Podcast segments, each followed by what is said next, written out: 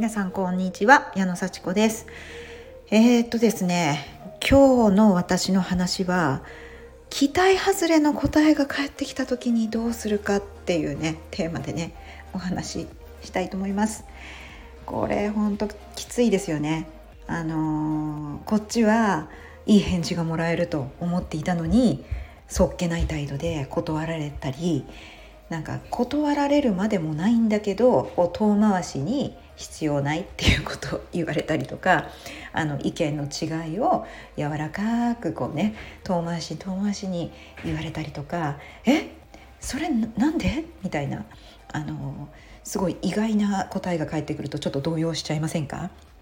え違ったの？みたいなあのいろんな場面があると思うんですよね。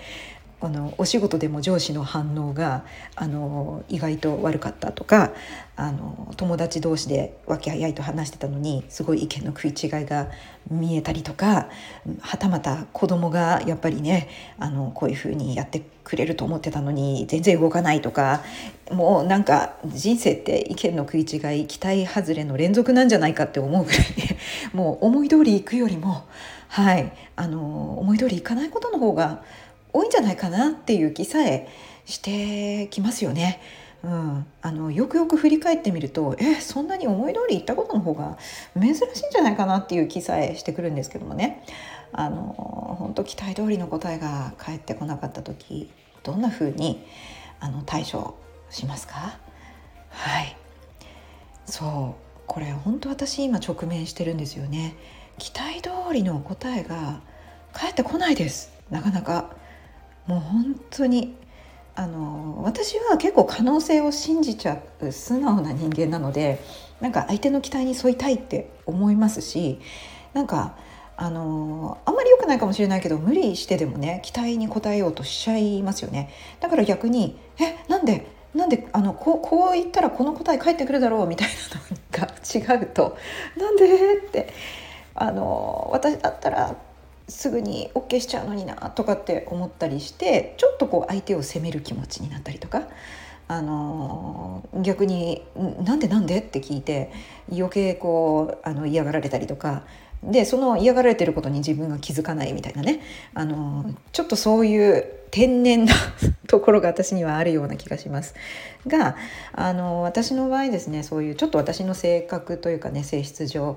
あの自分が正しいって思っちゃってるところがあるのでこんな正しいことがいいに決まってるのにあのそれを受け入れないなんて相手の方がちょっとなんかこうまだまだまだなのねみたいな感じで収めることがね多分多かったと思いますこれまで。うん、それでやっぱりそれってでもちょっと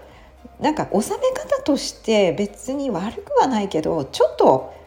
それ客観的に見たらどっどっちがどどっちがなんかこう幸せなのって言ったら私もちょっと変な収め方ですよね。相手をちょっと悪いというかね相手が分かってない私分かってるみたいなのって考え方としてはあるけどなんかかっこ悪いですよね。でそんなことをしてたらやっぱり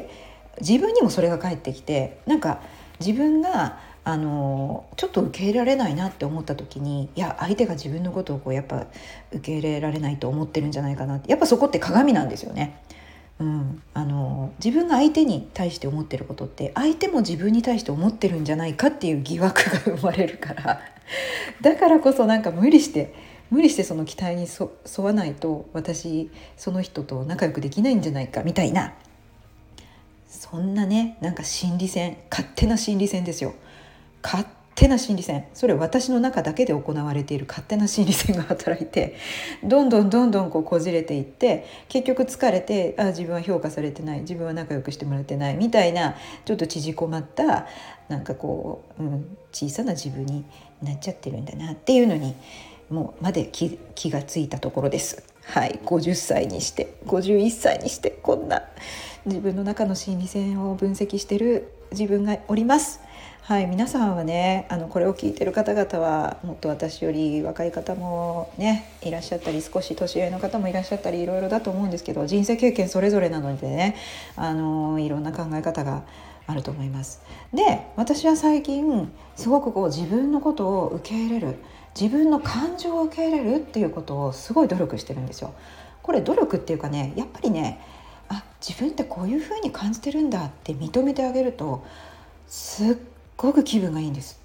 あの自分が少なくとも自分のことを分かってあげようっていうねそういう試みですそういう気分ですそれをやるだけでとっても落ち着いて過ごせてなんかちょっとぐらいあの思い通りにいかないことがあってもあ私今思い通りにいかないってのを感じてるっていうのがあの客観視できるようになってきたんですよ。これすごい私にとって変化でなんかこう人を責めるんじゃなくてこの自分が今期待通りになってないっていうのを自覚するっていうことでなんかこう大事に大事に自分を抱きしめてあげるというか期待通りになってなくてちょっと意外だったんだよねっていうのをこう認めてやってます。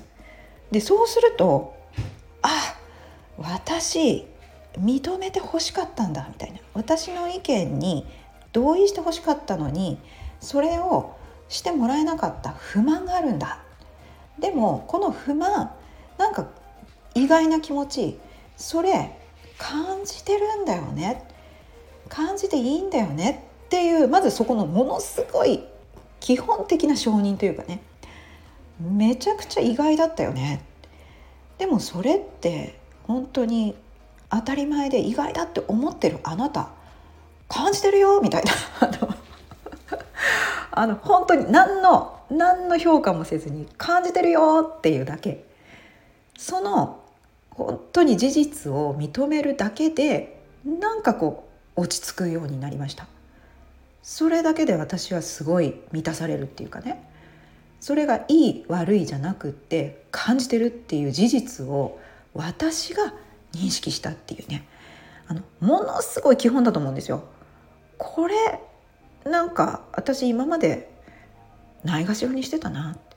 これが自分をちょっとないがしろにする。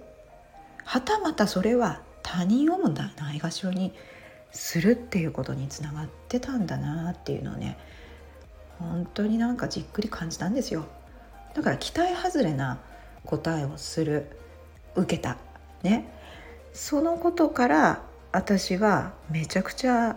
新しい気づきを得ました。そして心が平安になる方法自分がそれを感じてるっていうのを認めるっていうそこまで全部つながったんですよ。これもう感謝ですよね。だからありがとう正直に私と意見が違うっていうのを恐る恐るかもしれない。でも正直に言ってくれて本当にありがとうって思いました、うん、それでねあの友人関係が壊れるとかでもないんですよやっぱり意見が多少違うことってありますからねこれについては面白いあの同意するけどこれについてはちょっと意見違うなってことあるあるんですよ。それも認めつつお友達関係は続く。ね。だからそういう状態であ私はこれはこうは思わないんだなっていうのをしかも私のねことを考えて遠回しに言ってくれるとかねなんとなく気づくように言ってくれるとか言いにくいことも言ってくれるとか。これやっぱり愛だなって。